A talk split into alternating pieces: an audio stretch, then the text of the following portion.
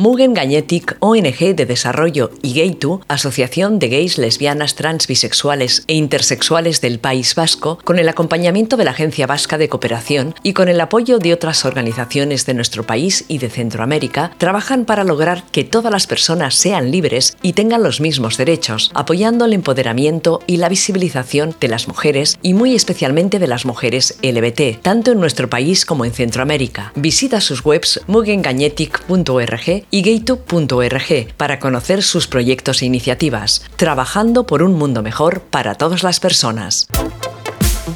Eh, buenos días, buenas tardes, buenas noches a todas nuestras oyentes. Em, como siempre, estoy muy bien acompañada, ya sabéis. Primero voy a presentarme, soy Teresa Castro. Me defino como activista porque utilizo los cómics y las ilustraciones para defender los derechos de las mujeres y del colectivo LGTBI Q, QXR, lo que queráis.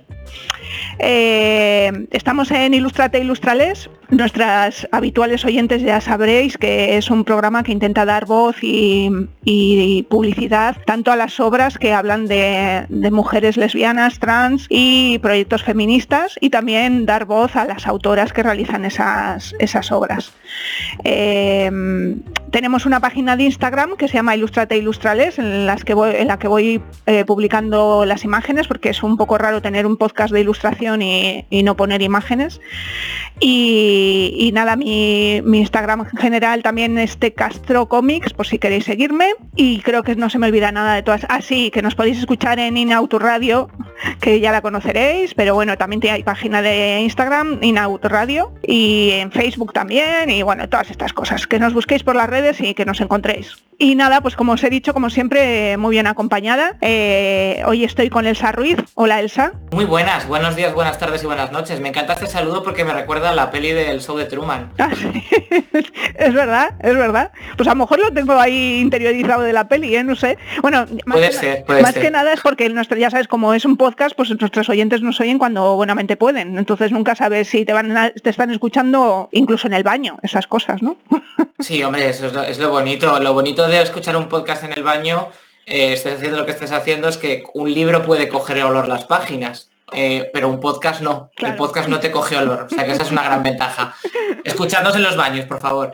Eso es, eso es. Bueno, en cualquier sitio. No nos importa. Donde queráis, donde queráis. Eso es. Bueno, te voy a presentar, aunque me imagino que nuestros oyentes ya te conocerán habiendo oído tu nombre, pero bueno, voy a, voy a, no voy a leer toda tu biografía y toda tu trayectoria porque es terrible y además la vamos a desgranar un poquito a lo largo del programa, ¿no? y eh, además con 34 años ya, ya viendo de lejos saludar a los 40, pues mm, decir que tengo una biografía larga ya me empieza a pesar un poco. Bueno, no, pero eso es bueno, eso es bueno. hay mucho que contar y encima estás cumpliendo años, Jolines, no te quejes, por favor. Bueno, como le dije a una amiga, ¿cómo estás? Eh, sudada, pero eso significa que sigo viva. Exactamente, es verdad. Los muertos no sudan. Bueno, pues nada, pues Elsa Ruiz es una humorista, youtuber e ilustradora madrileña que se dio a conocer por su monólogo Pizza con piña, donde comparaba ser trans con la polémica pizza. En sus espectáculos de humor habla, entre otras cosas, de su experiencia como mujer trans, utilizando la comedia para visibilizar al colectivo y acabar con los estereotipos e ideas preconcebidas sobre las personas trans. Has colaborado en un montón de medios, eh, también eres youtuber, pero bueno, como vamos a hablar de todo esto, pues no voy a contar más. Te quería preguntar un poco por esta presentación tan, tan concreta, ¿no?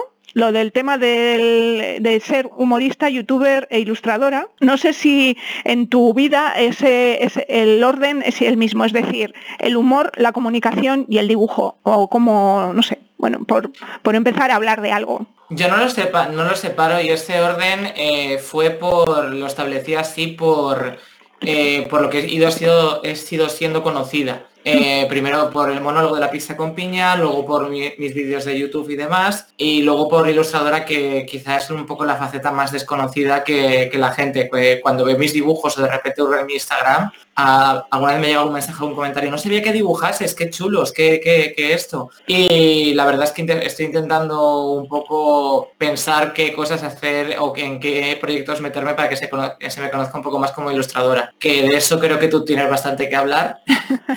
y yo creo que ese ha sido un orden, pues que lo, digamos, cronológico, porque yo creo que eh, para mí la comedia y el humor eh, no es un formato, es el lenguaje que hablo, porque eh, la comedia humor puede ir asociada a la ilustración en formato TV o en formato cómic, puede ir asociada a al escenario, puede ir asociado al teatro, a la televisión, a la radio. Para mí, para mí la comedia, el humor es el lenguaje. Yo eh, para mí, mi primera gran influencia cómica ha sido mi madre, que cuando estamos grabando, eh, el día en que estamos grabando este podcast es su cumpleaños. Ah, eh, y mi madre para mí es una de, para mí una de las cómicas que conozco más divertidas, aunque no sea profesional.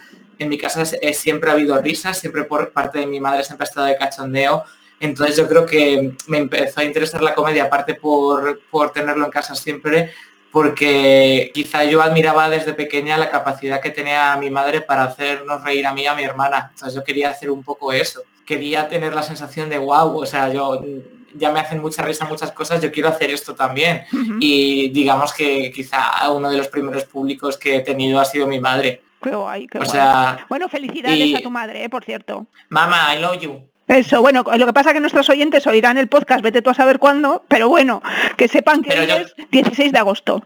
Es, eh, mi madre es Leo, es mamá leona, por eso sus cachorras las defiende con colmillos, dientes y una cacerola si hace falta, o lo que encuentre. Y mi madre para mí es una de mis primeras, primerísimas influencias. De hecho, eh, yo me empiezo a interesar por el dibujo de pequeña. Bueno, como toda niña, yo de pequeña dibujaba y una de las cosas que dibujaba y que primero aprendí a leer eh, fue Mortadelo y Filemón.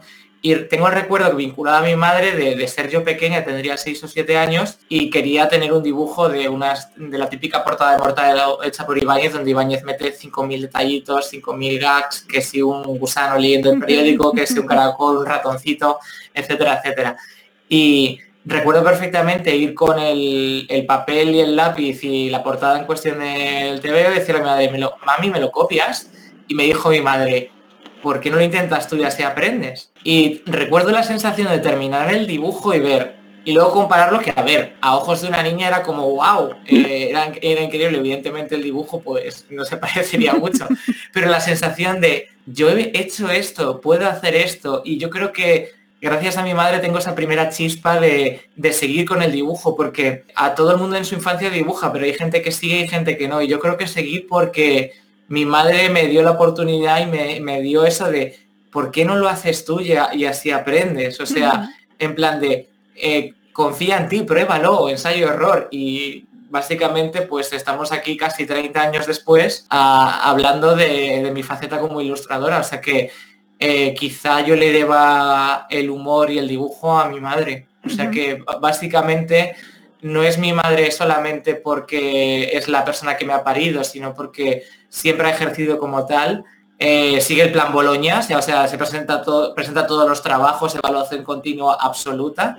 Y yo creo que para mí ha sido una gran inspiración ya no solamente a nivel artístico o laboral, eh, sino en el aspecto también de como yo cuando salgo del armario como mujer trans, para mí el gran referente de mujer que tenía, eh, tengo muchas, pero es mi madre. Y yo desde que salí del armario eh, como mujer trans y, me reconozco en el espejo, me parezco cada vez más físicamente a mi madre y eso me hace mucha ilusión porque es para mí mm, uno de los pilares básicos de mi vida.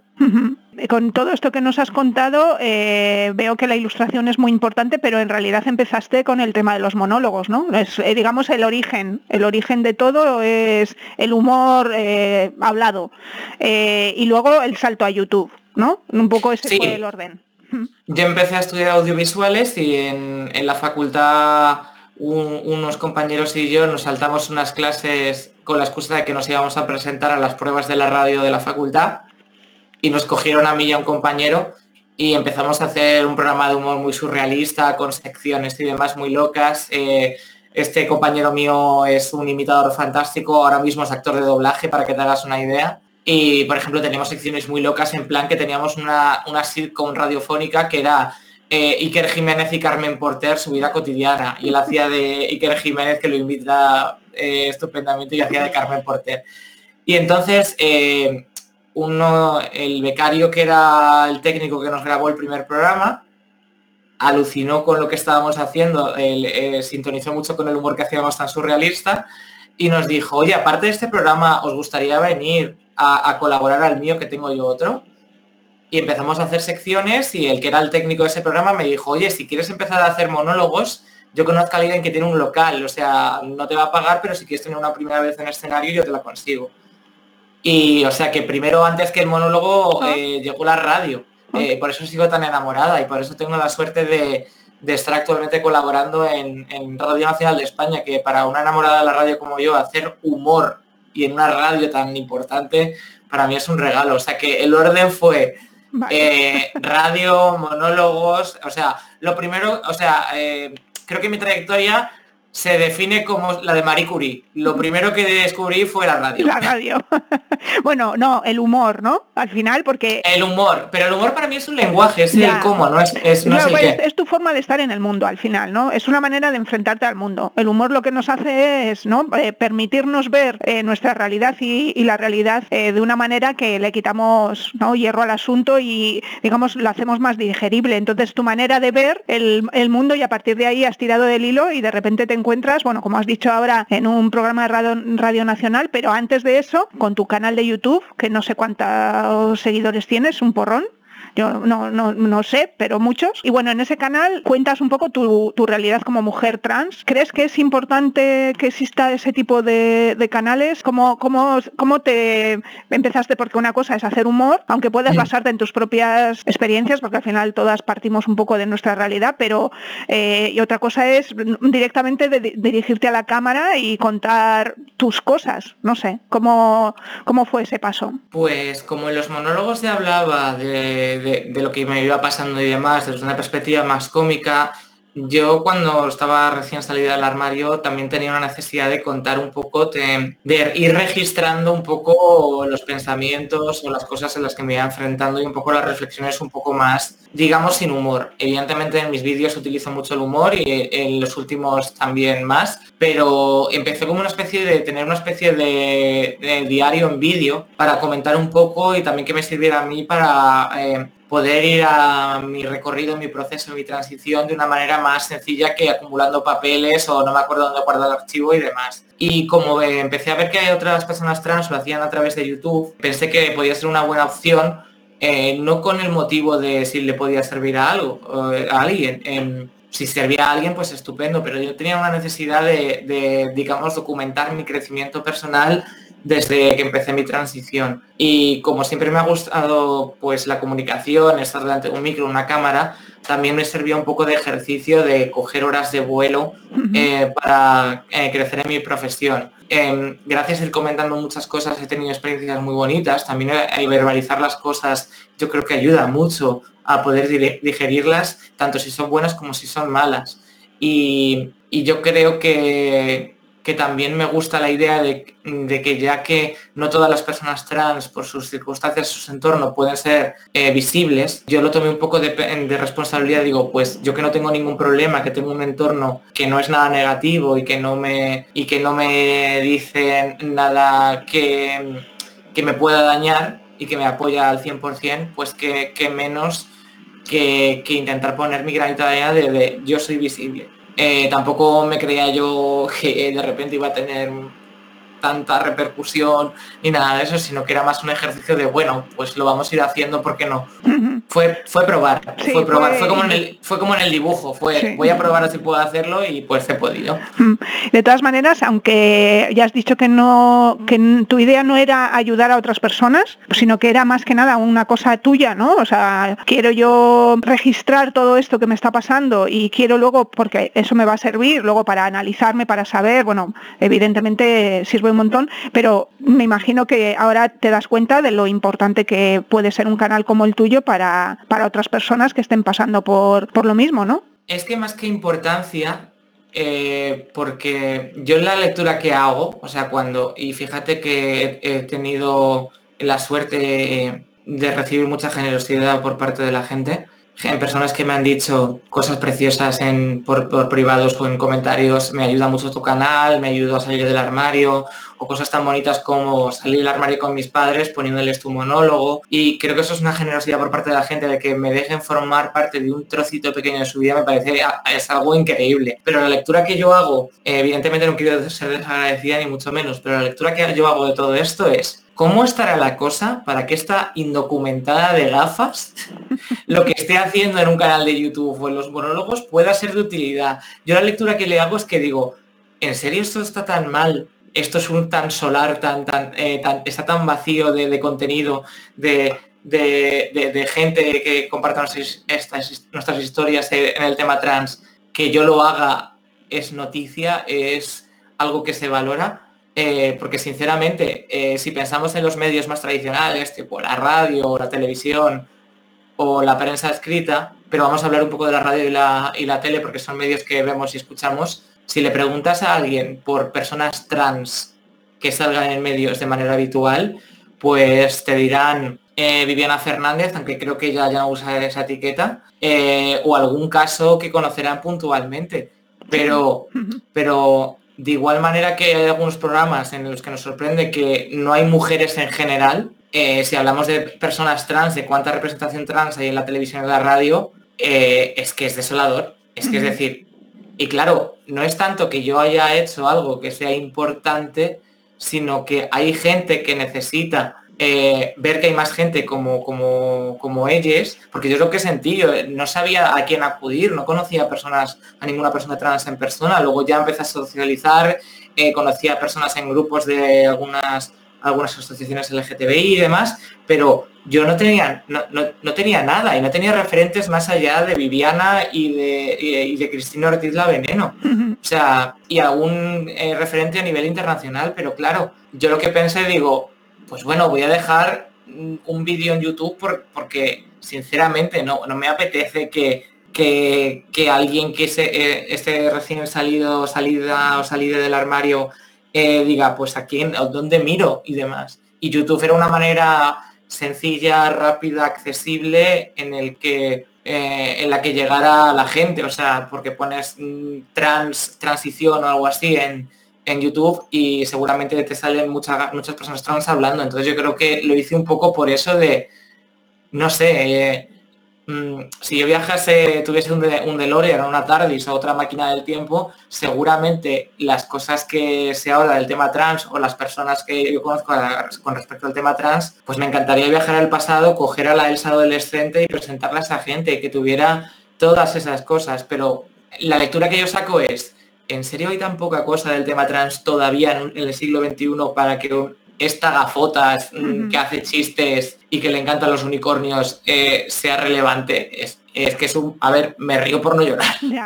Sí, realmente es un poco triste, pero es la realidad, ¿no? Al final creo, mira, eh, según estabas hablando, estaba pensando yo que, que en realidad, claro, nosotras vivimos como en un mundo alternativo. Yo siempre lo pienso, digo, yo vivo en un mundo alternativo. Mi, mi, entorno eh, es prácticamente de, mujeres lesbianas, ¿no? Eh, también hay hombres, pero digamos que, bueno, sí, están ahí, pero no, no me relaciono tanto con ellos. Entonces te das cuenta de que fuera de, este mundo en el que nos hemos protegido, pues hay una realidad muy, muy gris y muy triste. Y creo que, claro, lo que has dicho tú, o sea, es esencial que nos mostremos y que, y que pongamos al mundo frente a nuestras historias o nuestras historias frente al mundo, ¿no? Para... Claro, evidentemente, o sea, es que, por ejemplo, eh, eh, últimamente también estoy escribiendo mucho y tengo una especie de, proyecto de novela que la prota es una chica trans que hace monólogos y tengo otras ideas para no sé qué formato darles, eh, si en cómics, si en ilustración, si en, algo más escrito o, no lo sé. Y siempre pienso en que la protagonista es una mujer trans, es una chica trans.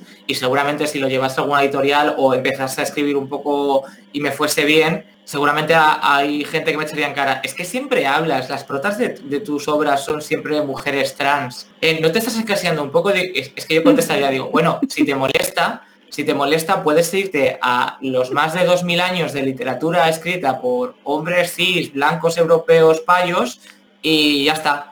Yo solamente estoy intentando con mi granito, aunque yo escribiese, me dedicase a sacar una novela todos los meses hasta que me muriese viviendo 100 años, no, equipararía a todas las obras de la historia de la humanidad que están escritas por hombres y cuyos protagonistas son hombres cis, heteros, blancos, payos, europeos. Entonces, es como, pero te estás haciendo un poco, qué pesada, siempre hablando de lo mismo. digo, bueno, ¿y qué? Yo me, he tragado eh, las historias de Disney durante toda mi infancia y no pasa nada y me siguen gustando, no pasa nada. Si luego te gusta, pues no lo consumas. Claro. Es que es como es como, eh, me hace mucha gracia cuando se habla desde sectores conservadores o muy de extrema derecha y demás, es que si meten personajes LGTBI en Disney, están adoctrinando a la infancia. Digo, perdona, a mí me han adoctrinado, según tu teoría, desde pequeña para ser cis y hetero, y he salido trans y bisexual.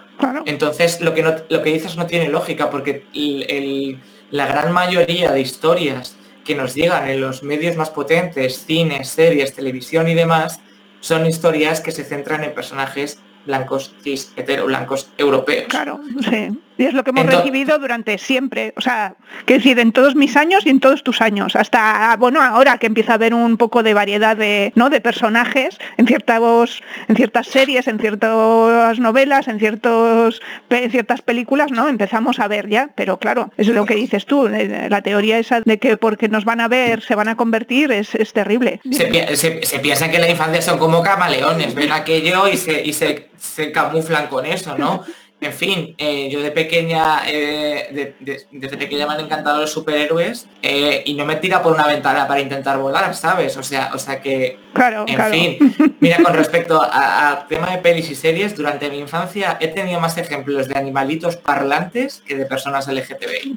Y a día de hoy hay más, más representación de animalitos que hablan que de personas LGTBI en toda la industria audiovisual. o sea que o sea, que, a ver, me encantan las pelis de Disney y demás, pero que estamos en siglo XXI y todavía no tenemos una, princesa que sea bollera o bisexual.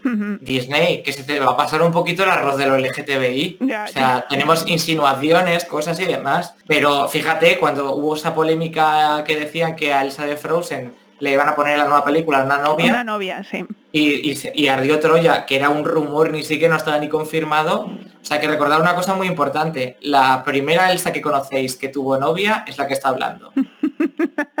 Elsa 1, Disney 0. Exactamente, ya sabéis. que con respecto a lo que estabas comentando, eh, me resulta muy curioso porque eh, eh, tengo un, bueno, tenía una amiga, ya se ha muerto la pobre, pero bueno, eh, que me decía, bueno, me llegó a decir, es que tú siempre hablas de tu vida sexual. Y le digo, pero no, yo no hablo de mi vida sexual. Yo hablo de mis novias, eso es mi vida sexual. O sea, es como, tú hablas de tus novios, esa es tu vida sexual. O sea, quiere decir, se, entiende que cuando estamos hablando nosotras es como que estamos haciendo hincapié. O sea, es como para decir que somos, no, pero si es que tú, lo, tú lo dices y, nadie te dice nada. O sea, tú lo cuentas, he estado con, no sé, con Pepito, con Menganito, con el, el de la moto y tal y no sé qué, y no pasa nada, no hablas de tu vida sexual. Pero resulta que hablo yo y hablo de mi vida sexual y siempre hablo de mi vida sexual, ¿no? Es que simplemente estoy siendo yo. Si tú eres tú, yo soy yo. Pero bueno. Es que lo que pasa es que eh, al tema LGTBI, cuando hemos hablado de nuestras relaciones, pues es que esto es más viejo que el mear en pared. O sea, esto es el típico de, es que lo suyo es vicio. Y digo, ¿perdón? No, es que va contra natura. Digo, que contra natura, pero sí, a ver, primero, no va contra natura, porque en la, en la naturaleza hay parejas del mismo sexo y el mismo género y no pasa nada. Eh, y aparte, que contra natura si la humanidad está basada en pasarse por la biología y la naturaleza por el forro? Me estás diciendo, mira, tú y yo, tú y yo tenemos gafas. ¿Qué hay más saltarse la biología que llevar gafas? ¿Los animales llevan gafas en, la naturaleza? Yo no veo que de repente eh, un cervatillo porque no ve bien, la madre le lleva al chinchín de Aflelú porque es que no ve bien y a ver si se va a cruzar con un furtivo y como no ve bien a ver si le va a matar al chiquillo. Pues no, no pasa eso. ¿Ves que los animales lleven pantalones? ¿Ves que los animales tengan plástico, usen plástico? No. O sea, que hay más antinatura que de repente subirte a un cacharro enorme de, metal para viajar cientos de miles de kilómetros para irte de vacaciones. En plan de, es que lo más parecido es que digo, hombre, pero los, los, gansos y, y las aves suelen migrar en invierno. Digo, ya meneando las, meneando las alas, tú mueve los brazos, a ver si te puedes ir de vacaciones a Cancún.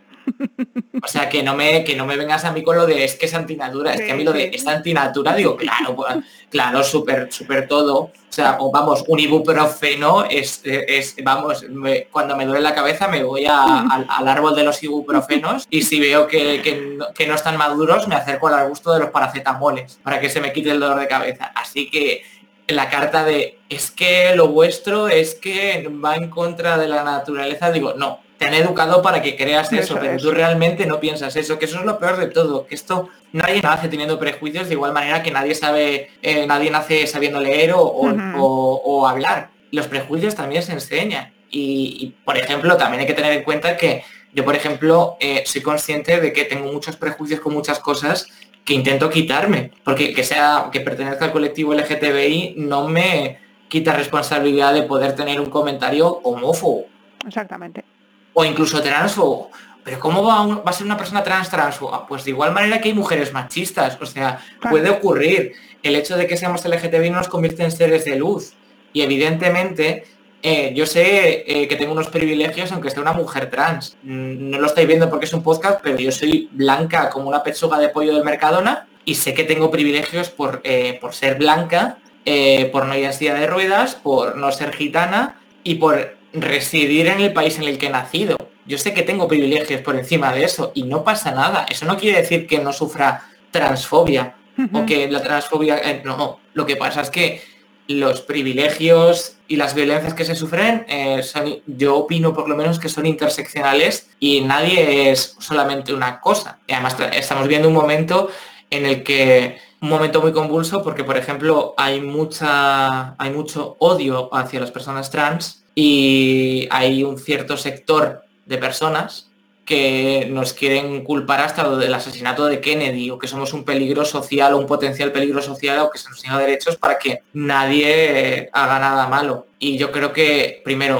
pensar que una persona trans es una persona criminal en potencia es criminalizar a todo un colectivo que incluye a personas de todas las edades. Y yo creo que el verdadero enemigo que tenemos ahora común eh, como persona eh, LGTBIQ y como mujer y como feminista es un partido que se nos ha colado en las instituciones. Y si no se hubiera colado ese partido en las instituciones, quizás, quizás, quizás este auge de ataques LGTBI fóbicos eh, que a veces se tornan en asesinatos, porque son asesinatos, quizá no se, no se produjeran. Y yo creo que desde los medios el blancamiento que se está haciendo a discursos de odio que deberían estar superadísimos, y cómo se le da alas a la ultraderecha y al fascismo a fin de cuentas es horrible. Porque cómo es posible que el señor Santiago Bascal sea entrevistado por Pablo Motos en el hormiguero y diga que, eh, bueno, si a un niño no lo quiere adoptar nadie, entonces que lo, adopte una pareja homosexual. Y el señor Pablo Motos no diga,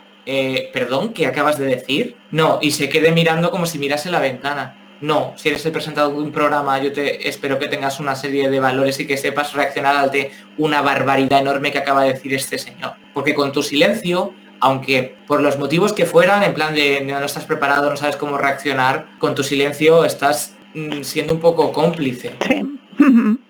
Con respecto a lo que estás diciendo, es que estás metiendo ahí caña a tope. Yo tenía esas preguntas para después, jolines. He trabajado en Mediaset, sé que la caña hay que ponerlo un poco al principio y luego al final.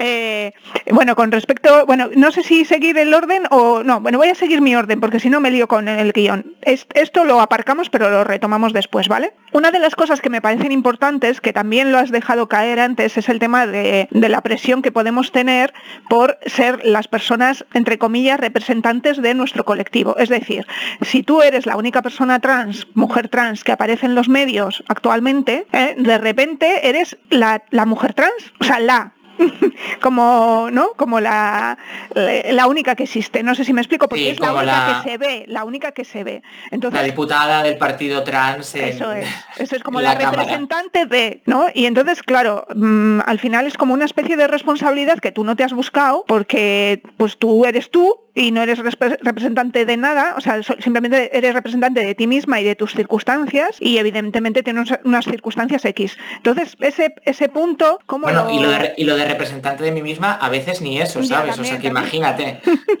Pero es complicado, o sea, no sé cómo, cómo lo vives tú eso, ¿no? Que al final es como, como una especie de presión que nos ponemos a nosotras mismas, porque como bien has dicho tú, nuestra representación es tan pequeña, hay tan poca representación que claro, cuando sales tú, eres tú. Sí, eres el 0,01%, pero eres el, el por ciento que hay, no hay ah, más. Claro, es que, eh, por ejemplo, esta presión y esta responsabilidad la pone la sociedad y lo ponen los medios, no es mía, porque está el concepto de ser una minoría ejemplar. Es decir, eh, y con esto te voy a poner un ejemplo eh, que vi en televisión en un programa muy conocido como es Masterchef. En Masterchef en una, una de las pasadas ediciones participó una chica que se llama Sarai que era gitana y era trans. Y hizo una mala prueba que se hizo viral porque tenían que cocinar un, pájaro, no recuerdo qué ave era, y ella no lo cocinó y lo presentó eh, sin desplumar. O sea, el pájaro solamente muerto. no lo vi, no lo vi. Y los, y los comentarios que había en el programa es de me parece fatal esto que estás haciendo eh, por la gente a la que representas o algo así. Que a ver, evidentemente, eso no sé, si estás participando en un programa de cocina, eso no lo puedes hacer y te vas a la calle y lo entiendo perfectamente. Eso es muy lícito. Pero el comentario ese de hablar de a la gente que representas y es como un momentito. Eh, esa chica no tiene la culpa de que desde los directores de casting no metan a más personas trans, a más personas LGTBI o a más personas gitanas. La habéis nombrado representante sin pedirle permiso, ¿vale? Y no puedes decir eso, no puedes decir eso. Porque por esa regla de tres, es que claro, de repente lo que tú decías, te conviertes en la representante, no es responsabilidad mía. Aparte, las personas eh, no somos seres de luz, no somos seres de luz soy una mujer trans y he sufrido cosas por ser una mujer trans, evidentemente. Pero eso no quiere decir que yo, como he sufrido o pertenezco a una minoría, no quiere decir que yo tenga que ser perfecta. Porque esa perfección que nos exigen es muy chunga. Porque imagínate, por ejemplo, yo ahora que entro a un local, un comercio y voy sin mascarilla y me dicen, señorita, por favor, póngase la mascarilla. Yo, no me da la gana, no me da la gana, no me da la gana, no me da la gana. Y yo digo que es, y acaba saliendo en los medios, lo que tú quieras, una noticia, lo que sea. Y yo me defino diciendo, ¿qué transfobos? No, yo he hecho algo mal, evidentemente, mm, evidentemente. Y eso es lo que yo creo que pasa, que como no da, el sistema es tan perfecto que como no da oportunidades, cuando da una oportunidad, tú tienes que ser la mejor persona posible y tienes que llegar donde nadie llegue, porque estás representando a toda la gente y el colectivo LGTBI no es un gremio como los taxistas, ¿sabes? No, es un sindicato, no nos conocemos entre todo el mundo, ¿sabes?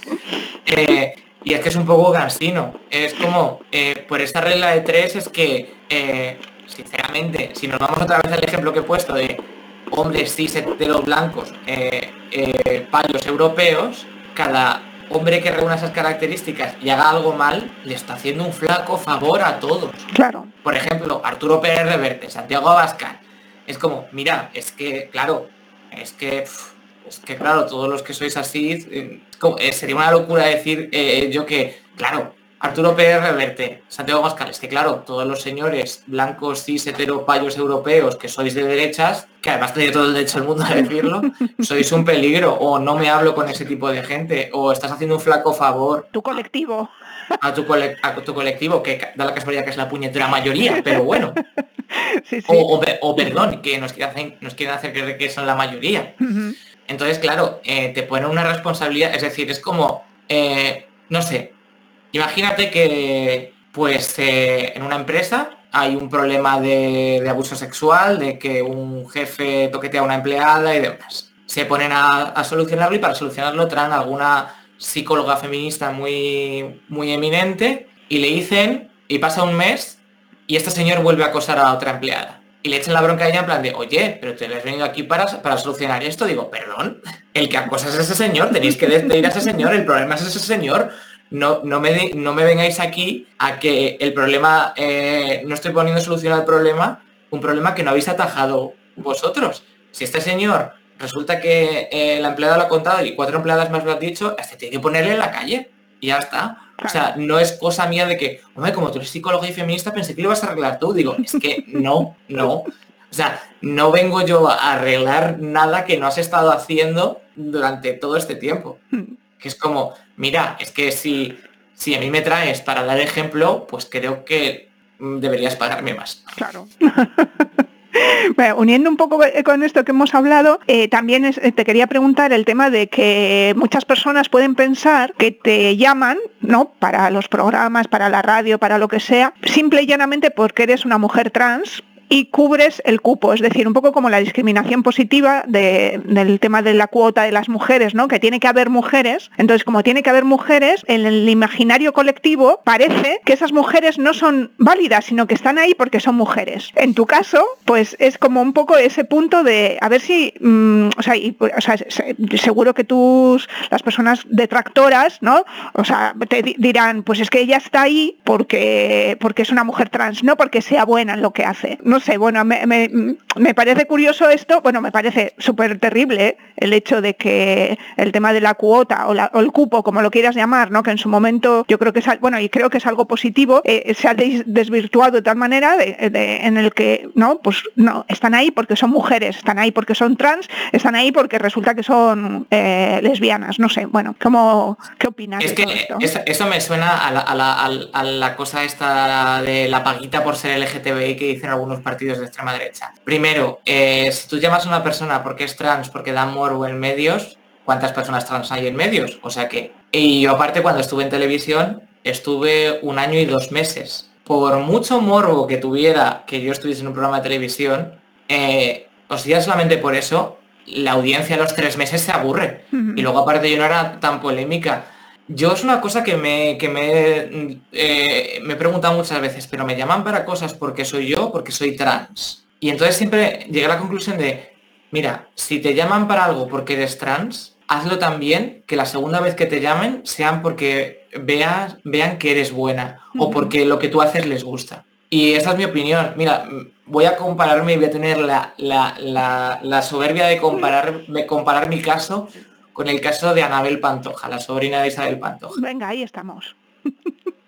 A mí me fascina su trayectoria porque yo soy muy seguidora de los programas de los formatos del corazón porque me parece fascinante a nivel sociológico la locura que son. Y entonces Anabel Pantoja empezó a ser conocida por ser la sobrina, pero ella sola, con el tiempo, se ha ido ganando su sitio en los programas y ahora es conocida y creo que, no sé si tiene 300.000 seguidores en Instagram. Es decir, esos 300.000 seguidores no es que sean fans de la Pantoja. Evidentemente habrá un porcentaje que lo sé y demás, pero es evidente porque ella hace un contenido, ella hace una serie de cosas que interesen al gran público. Es que ser eh, mujer trans y que te llamen por eso, eso no, no es sostenible. No, no, porque, por ejemplo, eh, es que sinceramente, eh, ¿por qué prima más que yo sea trans que sea bisexual? la representación bisexual también es bajísima pero bajísima, bajísima. Entonces, yo no veo que de morbo que me hayan dicho, pero tú has estado con hombres y con mujeres. Yo, sí, ¿qué pasa? No, es que ese morbo inicial puede ser una chispa que encienda algo, pero no es cosa mía, es cosa de la gente que me llama. Pero me han llamado para otras cosas. Eh, por ejemplo, es que lo de, te llaman porque eres trans, eh, ¿qué relevancia puede tener que yo sea trans en una colaboración de 15 minutos a la semana de humor en un programa de radio? ¿Qué relevancia? ¿Qué relevancia? Es evidente que si da casualidad que en los trabajos en los que esté, en televisión o en radio, se toca el tema trans, pues lógicamente las miradas van a ir dirigidas a mí o me van a dejar a mí que, lo toque como ocurrió cuando estaban todos mentiras, que cada vez que había tema LGTBI o tema trans, mis compañeros me decían, esto tienes que hacerlo tú, nosotros podemos opinar, pero creemos que, eh, que la voz cantante tienes que llevarla tú. Y eso me parecía muy generoso para no ser eh, personas opinando sobre tal. Eh, y a mí, sinceramente, evidentemente hay cosas que me llaman por ser trans, pero no por el hecho de serlo. Por ejemplo, llega el orgullo y me llaman para muchos sitios para hacer monólogos porque hablo de mi realidad como mujer trans. Claro. Pero eso no es porque de morbo que yo sea trans, sino porque en mi trabajo yo utilizo mi experiencia para generar chistes y generar contenido. Porque si yo fuera una mujer trans que, no, no, hiciera monólogos y demás y que fuera farmacéutica, ¿a qué narices me iban a llamar por ser trans en un programa de televisión o de radio? Y porque es que y a la gente que piensa eso, no, te llamas porque eres trans, eh, te llaman porque eres trans, digo, pues con la tasa de desempleo que hay, yo no sé cómo todas las redacciones, todos los platós y todos los programas de radio, televisión, internet no están plagados de gente trans. Claro, lo que pasa que en ese está muy bien lo que has dicho, porque claro, ahí es donde se mezcla, o sea, yo te, he puesto la, parte mala, ¿no? O sea, te, he planteado la parte mala. Eh, la parte buena es que al final también la gente te llama porque tienen interés en visibilizar tu realidad. Es decir, vale, sí que te llaman por ser trans, pero no porque igual que a mí me llaman por ser lesbiana y porque pero claro es lo que dices tú no pero a eso hay, que añadir todo tu, tu, bagaje como artista. Es decir te llaman porque eres trans y porque con tu presencia con tu visibilización con, las actividades que tú haces eh, ellos quieren dar un contenido x no que al final claro de, igual manera que se claro de igual manera de igual manera que si hacen un evento feminista pues lo lógico lo suyo es que se contraten a mujeres. Eso es Lógicamente. Entonces es lo mismo. Ah, os están llamando por ser mujeres. Sí, porque están haciendo un evento de temática feminista. Claro. es como si le dicen a alguien, no, es que se ha abierto un restaurante vegano porque unirte a la moda. No, porque soy una persona vegana y quiero hacer un restaurante donde la gente pueda comer cosas veganas, leche. es como, no sé, eh, es que eh, me parece un concepto tan absurdo de no, te llaman por ser trans. Digo, claro, cuando no era conocida en medios me llamaban de todas las entrevistas de trabajo de InfoJobs solamente porque era trans. bueno, pero es verdad que hay gente que lo sigue pensando, ¿eh? desgraciadamente, pero bueno, que está bien que lo... Yo, yo eso eh, lo, planteaba porque digo, al final sí que es verdad que hay ese punto de, degradar, degradar esa, esa realidad, ¿no? Eh, no, es que claro que te llaman por lo que eres, pero te llaman por lo que eres y todo lo demás, no solo por esa etiqueta que tú tienes, ¿no? O la etiqueta que es que, claro, yo, yo lo que quería hacer es que para mí lo importante es que yo en, muchas redes me defino como, la, en muchos artículos me han definido así, eh, la cómica trans, la youtuber trans, pero no la trans que hace vídeos de YouTube o la trans que hace monólogos. Soy la cómica trans. Es decir, que mis obras, que, eh, madre mía, que mis obras, ni que yo fuera madre mía, eh, que, mi, trabajo hable antes que yo. Eso es, eso es. Ahí me, claro, claro, porque es que por esa regla de tres a los hechos me remito. ¿A cuánta gente la llaman de trabajos por no ser trans? Démosle la vuelta a la acusación. Claro, tú tienes trabajo porque no eres trans. Claro, tú sales en televisión porque no eres trans. No, pero me llaman por mi valía y digo, bueno, es que yo veo el porcentaje de personas trans que hay en televisión y el porcentaje de, el porcentaje de personas que son cis, es decir, que no son trans en televisión y digo, claro, es que os llaman porque no sois trans. Claro, claro. Pues si le damos la vuelta al argumento que parece absurdo, pues ya está, es, lo mismo. Con respecto también a, esto que comentas, eh, que lo acabas de decir, em, te llaman porque eres eh, youtuber o cómica em, trans, ¿vale? Entonces, ¿Qué fue antes? porque tu trayectoria artística está íntimamente relacionado con tu activismo, porque no, al final, desde, digamos, desde el principio empezaste a utilizar tus experiencias para, para sacar todo esto, ¿no? historias, humor. Eh, ¿Qué fue antes? ¿El, artista, o la, sea, la faceta artística o la faceta activista? Aunque lo, a lo mejor lo consideras todo un todo, no sé. Lo considero un todo y yo sinceramente no me considero activista. O sea, yo considero que hablo de mi realidad y de la casualidad que no se da oportunidades a personas trans o LGTBI de hablar de su realidad. Entonces cuando yo hacía monólogos antes de mi transición y después de mi transición, eh, primero, la manera que tengo yo de afrontar la vida, como he dicho antes, es a través de la comedia. Entonces cosas que me iban pasando, aunque fueran desagradables, y yo me sentía cómoda, eh, al contarlo a, mi entorno más cercano, muchas veces lo salseaba en plan contándolo en plan, pero y me pasa esto, y me llega el tío y me dice, y la manera que yo contaba, yo veía que generaba risa no porque se rieran de, lo que había pasado, sino por cómo yo lo contaba. Y también hay una cosa muy importante eh, que yo pensé, y yo miré un poco en lo que yo conocía y demás, es que yo no conocía a ninguna otra persona trans que hiciera monólogos y yo no conocía a nadie que tocase esta polémica, eh, uy, perdón, esta temática desde la vivencia. A lo mejor sí he escuchado chistes bastante transfos o lo que sea, pero claro, y yo pensé, Digo, no puede ser. Digo, alguien habrá. Y yo preguntando a, más gente que se dedica a la comedia, pues no, no, no conozco ningún caso aquí en España y demás, tal. Entonces yo cuando llegué a esa conclusión dije, porque como artista una de las cosas que más te apetece es hacer algo nuevo, algo original, sobre todo en un, en, un escenario. Entonces yo me di cuenta que eh, tenía la oportunidad de hablar de mis vivencias, que como generaban y había mucho desconocimiento, podía llegar a eh, tener una temática nueva, porque por ejemplo, ¿Cuántos chistes hemos oído monólogos de zapatillas de madre? ¿Cuántos chistes hemos escuchado de suegras? Todos los que quieras. Y entonces para mí era, me di cuenta de eh, que mis experiencias y que si yo quería usarlas en los escenarios era una oportunidad para mí para acercarme a una temática que, era por explorar, o sea, que era un territorio completamente eh, nuevo. Entonces a mí eso me, como artista me llamaba la atención. Así que no desvinculo mucho mi vivencia de mi arte porque es el simplemente hecho de, vivir y ser una mujer trans muchas veces me ha generado situaciones que me han dejado tan, tan ojiplática que he dicho, esto da para monólogo, esto da para monólogo. Lo típico de, lo típico que cuando te dedicas a la comedia tienes siempre que, uff, las cosas que me pasan. Si me llamas un día, tienes tiempo, seguro que sacas para cinco monólogos. Pues si lo piensa cualquier persona, cuando eres una persona cuyas vivencias no se cuentan en los grandes medios ni en monólogos, pues ahí tienes una oportunidad de decir, voy a ofrecer algo nuevo o por lo menos una temática que no se ha visto. A lo mejor los chistes no son súper innovadores, pero la temática sí. y eso yo creo que para la gente que, que tiene un paladar ya muy testeado a la hora de ver muchos monólogos y demás, de repente ver una temática nueva, pues seguramente le llama más la atención de, uh", y entonces creo que ahí yo vi una oportunidad de, voy a intentarlo a ver qué pasa y a ver si puedo, soy capaz de hacer humor con esto y que y porque es un tema original, sencillamente. Con respecto a esto que estás contando, eh, eh, también ha habido ciertas movidas, ¿no? ciertas polémicas de personas que han hurgado en tu pasado, precisamente ¿no? en el tema de los de los monólogos, para, digamos, no me sale la palabra, desprestigiar. Eso, bueno, no lo voy a decir, no lo voy a decir, oyentes, porque no me sale. Lo ha dicho Elsa. E, echar, mierda, di echar mierda, ya está.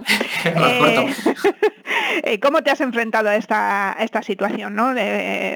supongo que fácil no es. Fácil no es, fácil no es. Eh, fue muy doloroso, fue muy doloroso. Eh, primero, eh, son chistes que yo hacía hace muchos años y evidentemente no tenía el nivel de construcción que tengo ahora. Evidentemente, aparte de que los chistes ya ni me parecen graciosos, ya no te hablo no te hablo de la cuestión de, si están bien o están mal. Primero hay algunos que digo, madre mía, o sea, aunque no fueran no hubiera habido polémica, yo los miro y digo, madre mía, qué mal lo hacía.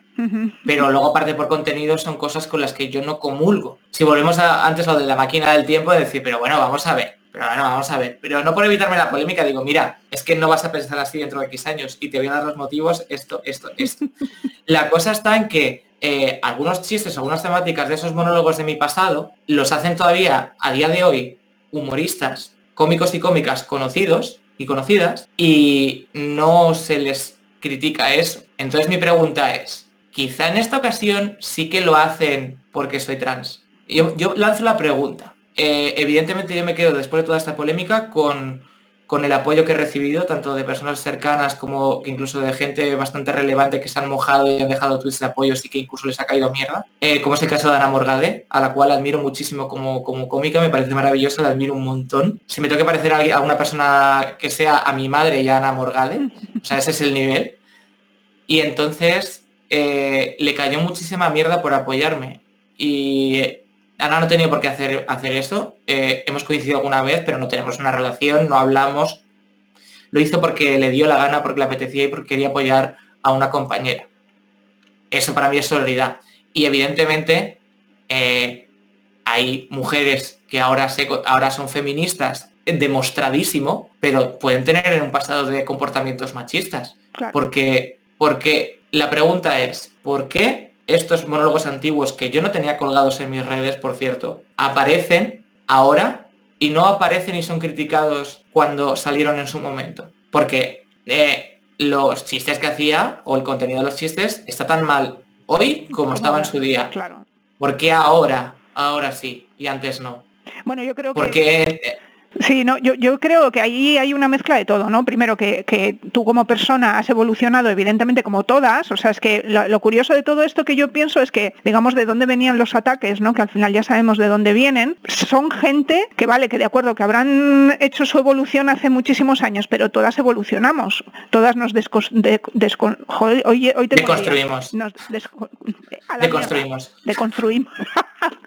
nos deconstruimos con el paso del tiempo, ¿no? Y con nuestras experiencias y con lo que vamos aprendiendo. Entonces, evidentemente, tú, no eres no eras la misma mujer de hace unos años, ni yo, vamos, ni nadie. ¿no? Eh, evidentemente, yo no estoy orgullosa de lo que hice, pero para eh, entendernos un poco más, eh, quiere decir que una persona que sea LGTBI, bueno, en este caso GTB, menos gay, menos lesbiana, menos bisexual, porque eh, tuvo relaciones con gente de, de, otro género? No. Cuando salió del armario, pues ya está.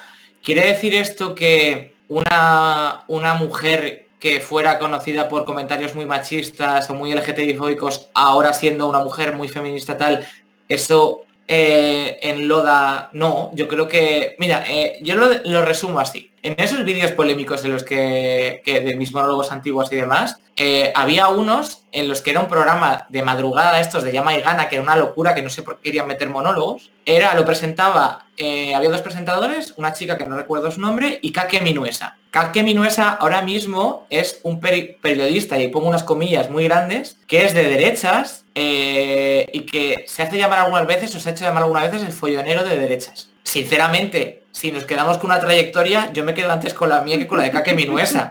O sea, por lo menos yo, eh, pues digamos, he salido, he salido de ese, esa mierda que tenía yo en la cabeza, me he deconstruido y, ya está. Pero Caque Minuesa, mm, pues mm, para mí que he pegado el volantazo para otro lado. Entonces, sinceramente, yo me quedo con eso. Eh, evidentemente no lo frivolizo, pero porque después de mí han atacado a, otras mujeres trans con cosas de su pasado, intentando echarles mierda. Y es curioso que la misma gente que me atacaba a mí también ha atacado a estas mujeres trans. Entonces, igual, como decía antes, sí que hay cosas que, nos, que me pasan o que nos pasan por ser mujeres trans. Retomando lo que estamos hablando, te quería hacer una pregunta que me parece muy importante. ¿Tú crees que en algún momento llegaremos a un punto de encuentro con todo el movimiento feminista? Yo creo que es que no hemos tenido ningún desencuentro con el movimiento feminista. Es que sinceramente a mí una persona que se denomine feminista y excluya a las mujeres trans o nos ponga en cuestionamiento es como si llamas a un,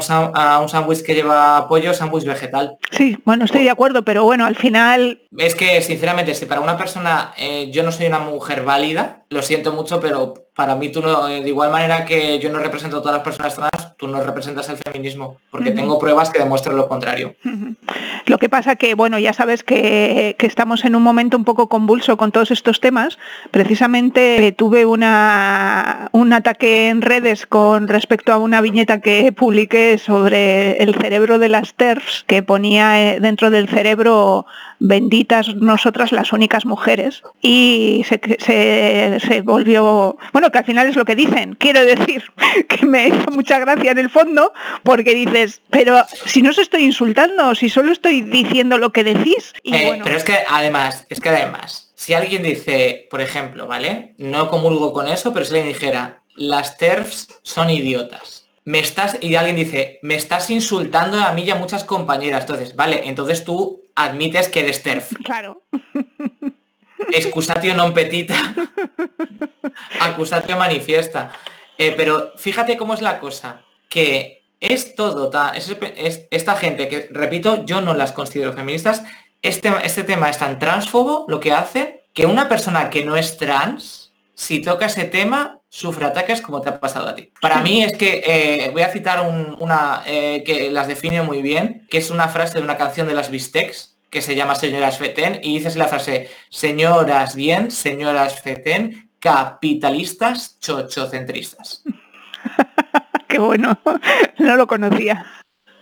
Pero sí, sí, tienes toda la razón, vamos. Y además es que, bueno, es un poco lo que, lo que pasa con todo el colectivo LGTBI, es como el estigma del contagio. Es decir, si les defiendes, o sea, quiero decir, no, no porque yo tenga que defender a las mujeres trans, ¿eh? sino porque yo soy parte del colectivo y evidentemente si te, si te, posicionas del lado. Eso es, y resulta que ala, se, se, monta la de la de Dios simplemente porque dices lo que ellas dicen. Yo a veces no, no comprendo, pero bueno. Pero, pero esto pasa con todo, imagínate. Yo digo, por ejemplo, imagínate, imagínate que yo fuera más conocida y yo dijera, porque es lo que pienso y con lo que comulgo. Pues yo creo que eh, la tauromaquia tendría que estar prohibida. Y de repente se me echan encima 50.000 diciendo, porque tú sabes cuántas familias llegarías al, al paro insolidario. Digo, pero es que a mí no me gusta que matéis a un bicho y demás, no me parece bien. No te estoy diciendo que tú, o sea, es como por ejemplo, lo que te pasó a ti es eh, que alguien le meta una chapa o le dé la brasa a una dependienta del Zara porque Amancio Ortega tiene a, niñas cosiendo ropa.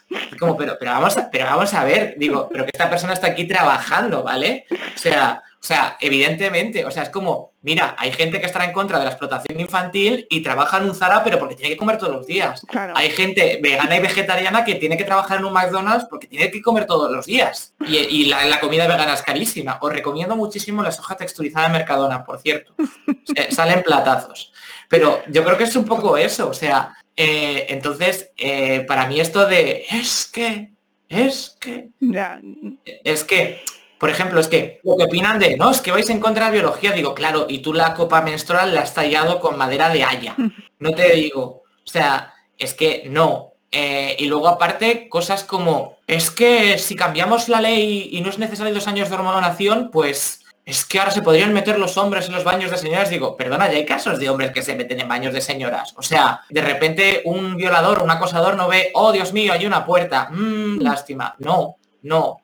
Y aparte estás criminalizando a todas las personas trans, en, en este caso a, las mujeres trans. Claro, sí, sí. A las mujeres trans. Porque claro, eso quiere decir que tú nunca me vas a ver como una mujer, porque claro, es que yo le doy la vuelta a las cosas. Si yo dijera, digo, pero tú eres una mujer cis, sí, yo soy, sí, yo soy de nacimiento, demuéstramelo. Demuéstramelo. O sea, no tengo pruebas que me digan que tú eres una una mujer que, que tenga que tenga vulva de fábrica, ¿eh? De fábrica. Demuéstramelo. Evidentemente no, no, voy a ser tan rastrera como para pedirte que me la enseñes, digo, pero demuéstramelo. De igual manera que si yo tengo que pasar por un peritaje psicológico, digo, demuéstrame que tú eres mujer 100%, porque si hay unas mujeres, y esto no lo cuestiono, son mujeres de nacimiento, las mujeres trans que tenemos que pasar por dos años de hormonas obligatoria somos mujeres honoris causa. Ya. Pues sí, te digo, una, bueno, aparte de, un montón de comentarios, lo peor de todo, y, unimos con lo que hemos hablado antes de la representación, una que es el nick, era algo así como la soy lesbiana, una, qué vergüenza de lesbiana, no me representas. y yo, bueno, no contesté a ningún comentario, pero decía yo, pero es que yo no te represento a ti, es que vamos, menos mal que no te represento a ti. Es que yo soy, yo soy tú, evidentemente, le hubiera contestado eh, no, no recuerdo cuándo quedamos y se votó que yo te iba a representar a ti. Qué fuerte. Digo, es que generalmente cuando representas a alguien porque tienes un cargo público o te dedicas a la abogacía, ¿sabes lo que suele ocurrir? Que cobras por ello. Claro. Para representar a una persona que no eres tú, generalmente se cobra por ello. Es como no me representas, digo, ¿qué, eh, y aquí voy a coger una, voy a, voy a cambiar una frase de alguien horrible, pero la voy a utilizar, una frase de Aznar, que cuando le decía, decía en, una cosa hablando de la DGT, eh, y que te ha pedido a ti que yo quiero que conduzcas por mí por lo mismo. ¿Y quién te ha dicho a ti que yo quiero representarte a ti? A lo mejor es que es como, perdona, es que si hablo contigo, digo, te digo lo contrario. Siempre y cuando decimos lo contrario en estas cosas es un absurdo. No, qué vergüenza de lesbiana tú, que no me apetece ni representarte. Claro. O sea, es, si lo, dices al revés, la gente, la gente se queda en error porque no se lo espera. Es como, por ejemplo, cuando sectores muy conservadores o de ultraderecha eh, dicen, pues si te gusta tanto Podemos, vete a Venezuela. Digo, pues si le gusta a usted tanto eh, la ultraderecha, váyase usted a vivir a Brasil. Está Bolsonaro. Digo, porque me toca ir yo, váyase usted, si la que está a disgusto es usted. Váyase usted a Brasil con Bolsonaro, que es súper homófobo, súper machista y súper todo, y, usted va a estar allí. Si el portugués es muy parecido, eh, el portugués de oído lo coges, o sea que no pasa nada, váyase usted. O sea, o sea, estás molesta tú y me tengo que ir yo, ¿sabes? Es que, es que cuando giras, giras los argumentos es loquísimo. Bueno, vamos a volver un poco a tu trayectoria profesional porque nos ponemos a hablar de estas cosas y ya veo que ni tú... Me caliento, me caliento. No, y ni tú ni yo tenemos fin, o sea, esto es una cosa... Pero bueno, esto es habitual en este programa de todas maneras. ¿eh? Con respecto a tu trayectoria, ya hemos comentado que mm, tal vez tu trayectoria de ilustradora es la menos conocida, ¿no? Al final, eh, pues desgraciadamente la gente lee poco y ve más YouTube que, leer, pero bueno. Entonces, una, una de, las, de las cosas que has hecho, has, hecho un cuento infantil titulado Andy y su pandilla monstruosa, que el, cuento es de Débora Espinosa y eh, me ha llamado la atención que el, libro cuenta un proceso de autoaceptación que supongo que tiene bastante que ver con tu propio proceso. Eh, entonces mi pregunta es, eh, ya sé que no, que no has tenido muchos más trabajos de este tipo, ¿no? Pero ¿Te planteas en, algún caso hacer un, trabajo de algo que no tenga nada que ver contigo eh, simplemente porque tienes que comer? O sea, algo que vaya un poco en contra de, tu, de, tus ideas y de tu realidad. ¿Cómo, ¿Cómo enfocarías eso? A ver, yo soy consciente que soy una privilegiada de que puedo trabajar de lo que me gusta y de momento los ingresos que tengo me permiten poder elegir lo que hago. Eh, no es el caso de todo el mundo. Eh, como el ejemplo que antes he puesto de dependiente de Zara que está en contra de la explotación infantil, persona vegana trabajando en un McDonald's. Yo tengo ese privilegio, entonces ahora mismo puedo elegir ciertas cosas. Eh, te voy a poner un ejemplo que no tiene que ver con la ilustración, pero que fue rechazar una cosa que era remunerada. Cuando salió un argumentario transfo con el logo del PSOE firmado por Carmen Calvo y José Luis Sábalos, sí, recuerdo.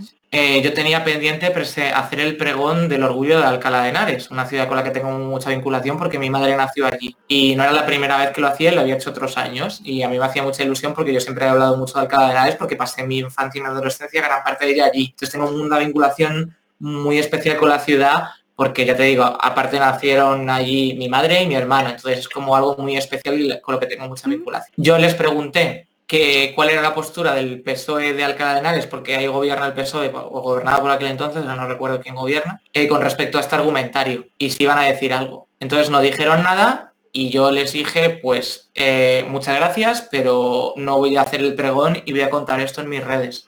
Pude rechazarlo porque tenía otros ingresos, entonces no me preocupaba, entonces pude arriesgarme a hacer eso. Pero yo sé perfectamente que esto es una cuestión mía de que tengo esa tremenda suerte, porque hay gente que no puede rechazar trabajos. Por, poner, por ponerlo más surrealista y demás, si a mí de repente me llega el PP y me dice, Buah, es que nos ha gustado mucho tus dibujos y queremos que hagas algo para el orgullo. Aunque fuera una cantidad indecente de pasta, con los ingresos que tengo hoy, ¿eh? toquemos madera para que vayan a más y nunca menos. Pues yo diría, mira, no, Claro. No, no. O si me dijera Ayuso, pues eh, viene Ayuso un monólogo y me dice, a mí me gusta mucho, ¿puedo hacer una foto contigo? Digo, siempre y cuando no la cuelgues en tus redes. Digo, te, porque yo me hago una foto con una espectadora como me hago una foto con cualquier espectador, espectadora o espectador que viene a mis monólogos.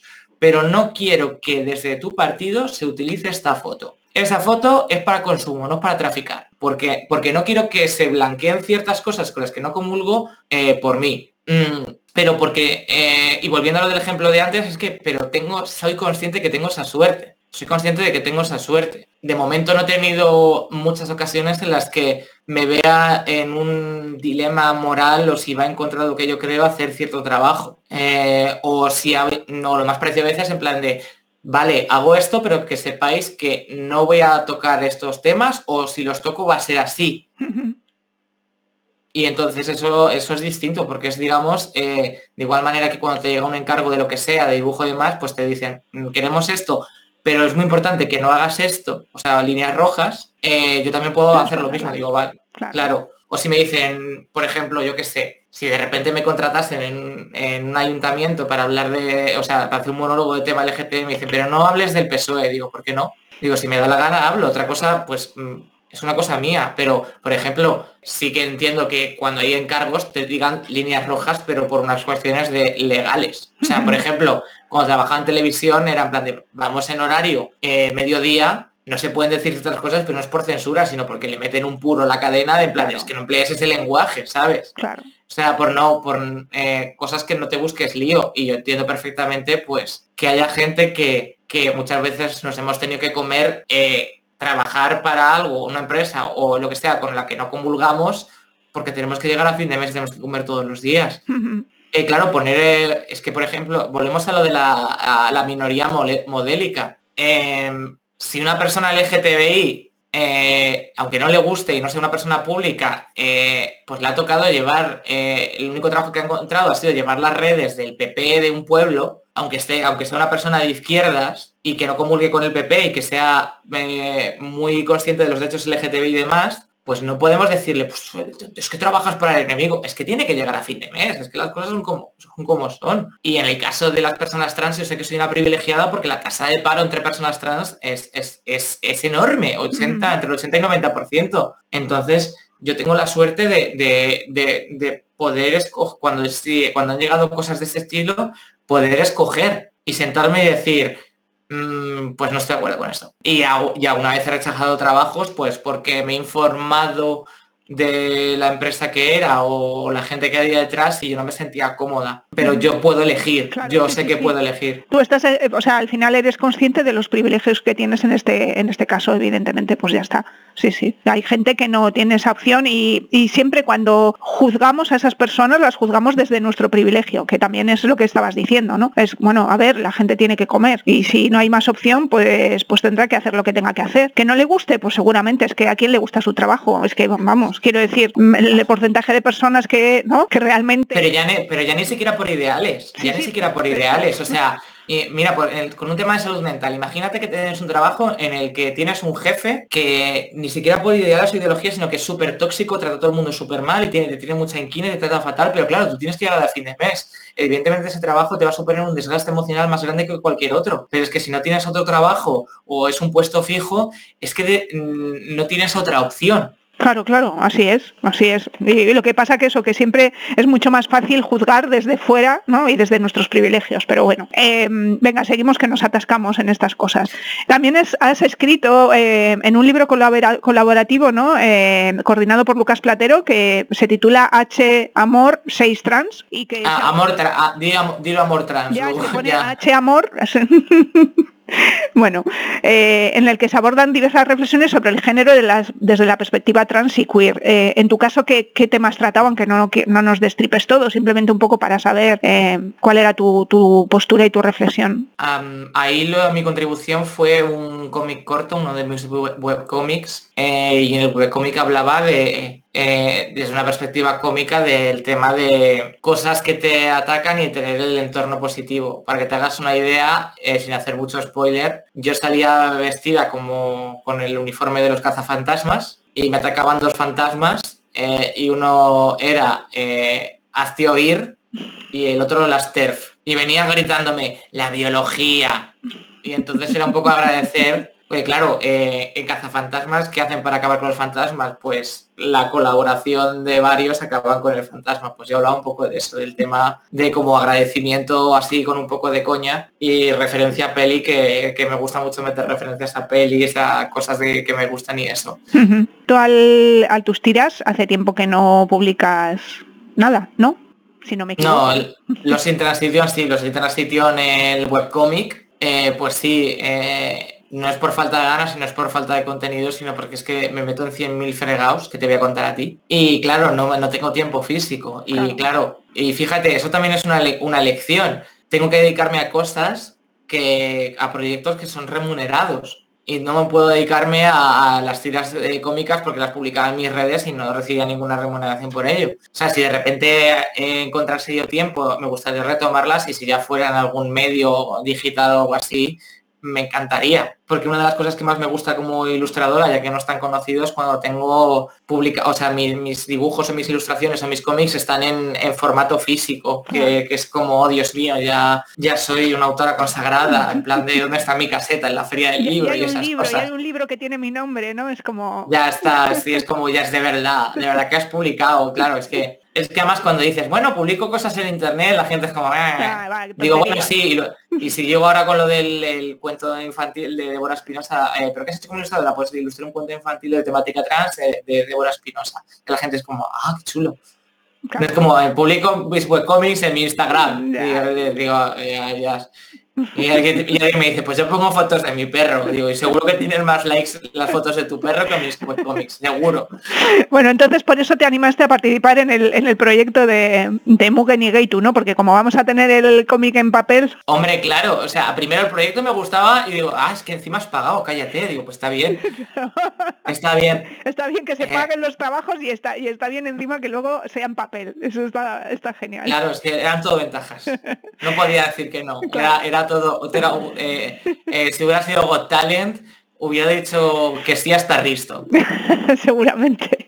Bueno, eh, cuéntanos un poquito eh, tu experiencia con respecto a este cómic. Bueno, para nuestros oyentes que ya lo conocen porque ya he entrevistado a prácticamente todas las que participamos. Bueno, a mí misma no me he entrevistado, pero bueno, no sé si lo haré. Pero ya casi ya he entrevistado a, todas contigo, me parece. Y entonces conocen el proyecto, que es un cómic que estamos realizando en, sobre realidades trans, tanto de aquí como del otro lado del charco, principalmente centro Centroamérica, eh, entre Mugen, que es una ONG de cooperación, y Gaitu, que es una ONG eh, LGTBI del País Vasco. Entonces, bueno, contactamos a, todas las mujeres trans ilustradoras, todas las que hay en todo el mundo, bueno, de habla hispana, y bueno, pues entre... Para, que luego digan que las mujeres trans no pintamos nada. algunas pintan, algunas pintan. Bueno, entonces, eh, eh, bueno, Elsa tuvo, eh, pues como ha dicho, que le, se paga el trabajo y encima sale en papel, pues dijo que sí. Pero bueno, afuera de bromas, me gustaría que nos contaras un poco por qué te animaste a participar y, un poco de qué va tu historia sin hacer spoilers del todo, claro. Pues yo me animé a participar porque el proyecto me gustaba, me gustaba mucho la iniciativa y, ver que iba a juntarse a muchas mujeres trans era como wow.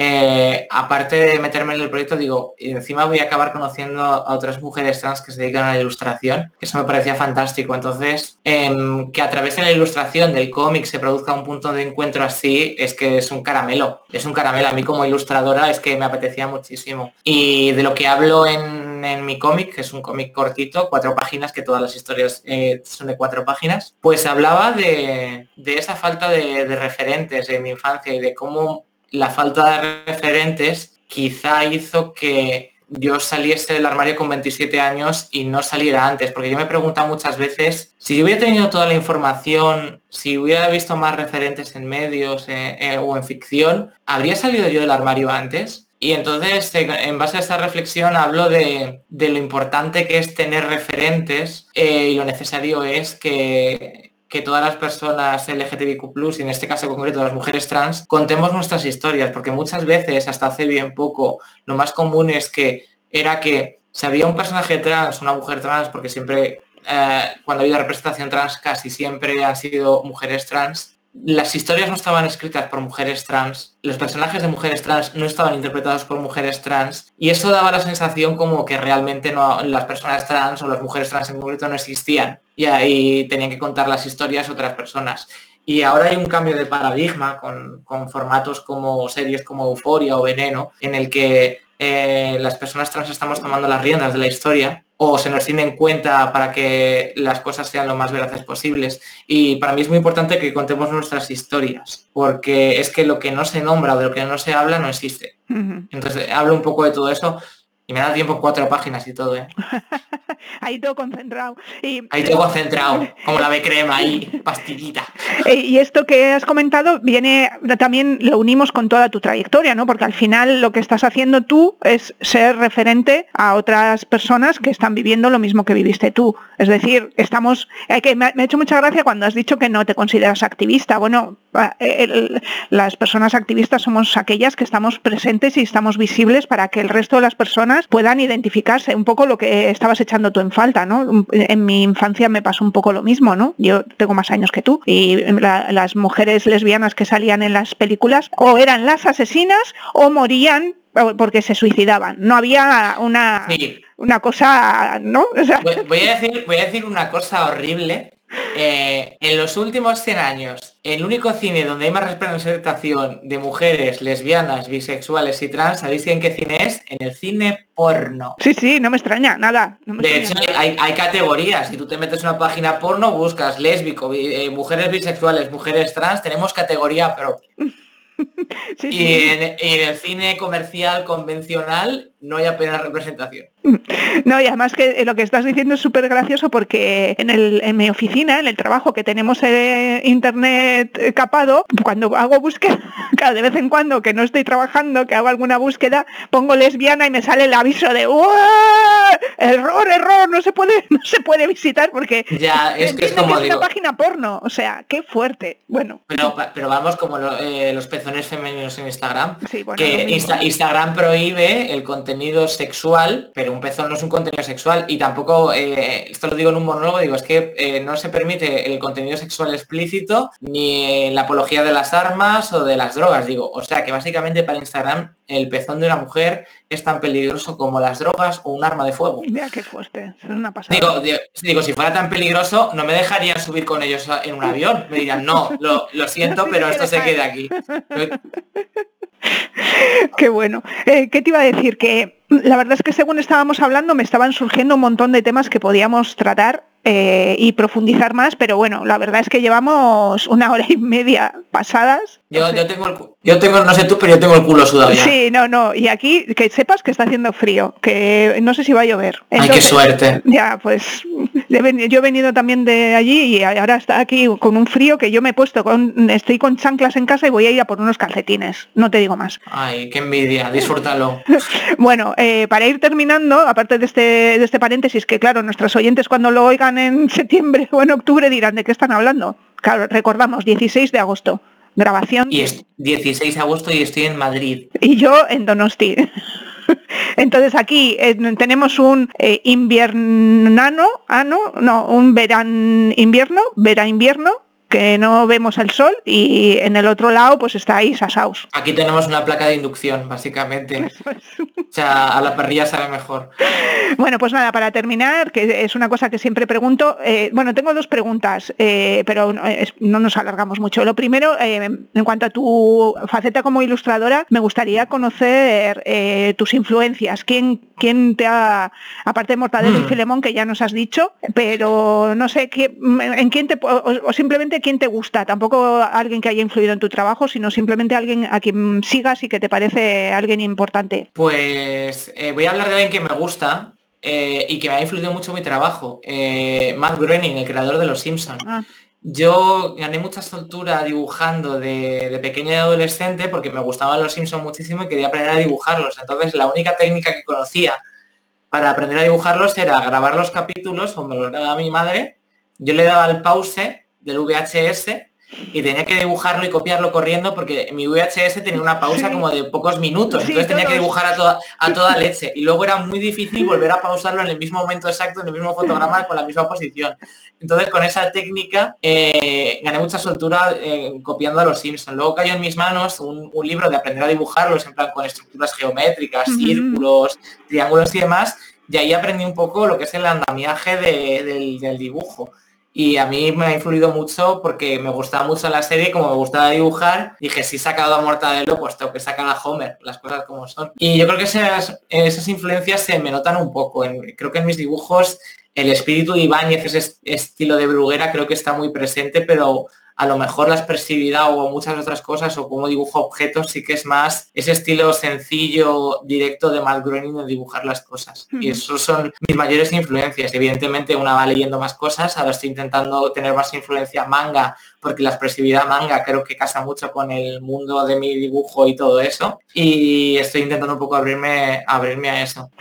Ahora que has comentado lo de los Simpsons sí que sí que se ve. ¿eh? Y cuando has hablado de Mortadelo y Filemón también se ve. Porque em, me gusta hacer esta pregunta porque cuando ves la obra de las de la gente, eh, a veces no sabes de dónde viene. O sea, eh, dices, mm, vale, me gusta, pero y cuando nombran a las influencias, lo ves, dices, ah, vale, de acuerdo, sí, sí. sí eso es como cuando pruebas un plato y dicen, esto lleva cilantro, ¿no? Sí, lleva cilantro. Ah, lo sabía, ¿sabes? algo así. Bueno, y la otra pregunta que, que, intento acordarme siempre de hacer es eh, si estás leyendo algo o has leído algo últimamente que, te apetezca compartir con nuestras oyentes, o una serie o algo que te apetezca que, debamos ver o leer. Pues ya que estamos hablando de ilustración, os recomiendo muchísimo una serie de animación de, Disney que se llama The Old House, la, casa, la Casa Búho, que hay personajes LGTBIQ+, y es de la historia de una niña humana que aparece en un reino mágico y que utiliza todos los tropos de los mundos de fantasía y demás, y a mí me está gustando mucho, los personajes me parecen súper tiernos, súper bonitos. Y de lecturas os recomiendo el cómic As, nosotras en inglés, As, de Sara Soler, que narra la historia de Sara, eh, su pareja es una chica trans, estaba con ella antes de su transición y siguen juntas y cuenta un poco la historia de, la transición de su chica y de las cosas que se van enfrentando y demás. Es un libro súper bonito que habla de realidad lo, que una mujer trans puede sufrir o una persona trans en general y creo que es una manera muy chula de acercarse al tema trans porque ves cosas que dices, wow, no me había dado cuenta nunca de esto y seguramente Sara lo cuenta muy bien porque no había pensado en esas cosas o no se había construido porque no había tenido interacción con una persona trans y a raíz de que su chica sale del armario, pues empieza a enfrentarse a todas esas cosas y se enfrenta a muchos prejuicios. Y es una historia súper tierna, súper bonita, tiene momentos muy divertidos y os la recomiendo mogollón. Pues eh, lo agradezco, pero has llegado tarde porque la entrevista de Sara salió hace unos cuantos. Vale, pues de, pues de tema trans os recomiendo mi adolescencia trans. Vale, de una chica trans que se llama Fumetti Bruti, eh, italiana, eh, que es de la editorial Con Tinta Me Tienes. y, por si, y, por, y por si acaso también recomiendo El bebé verde de Roberta Marrero, autora trans, que también está muy bien, que, habla sobre su infancia, sobre ser trans y es, muy chulo. Vale, no, te iba a decir que el de mi adolescencia trans voy a hacer comentario. Eh, eh, lo, tengo, lo tengo pendiente para leer en la pila de cosas pendientes para leer y ese lo tengo, lo tengo. Y el del bebé verde, mira, no lo, no lo había pensado para, comentarlo, pero me lo voy a apuntar. Y, también te recomiendo eh, Género Queer de Maya Kobabe, que creo que es no binaria, es trans no binaria y habla un poco de, de todos los armarios de los que tuvo que salir y demás. Eh, a mí me gustó mucho. Es de editorial Astronave. Mm, a lo mejor lo que te, lo que hago es que, eh, bueno, algunos ya me lo sé, pero te pido el email, se lo pedí también el otro día a Sidney que nos comentó sus influencias y gente que le gustaba, que me mandes un email con, lo que hemos hablado de las influencias y las cosas recomendadas y lo metemos en el, en la descripción del, podcast, ¿te parece? Vale.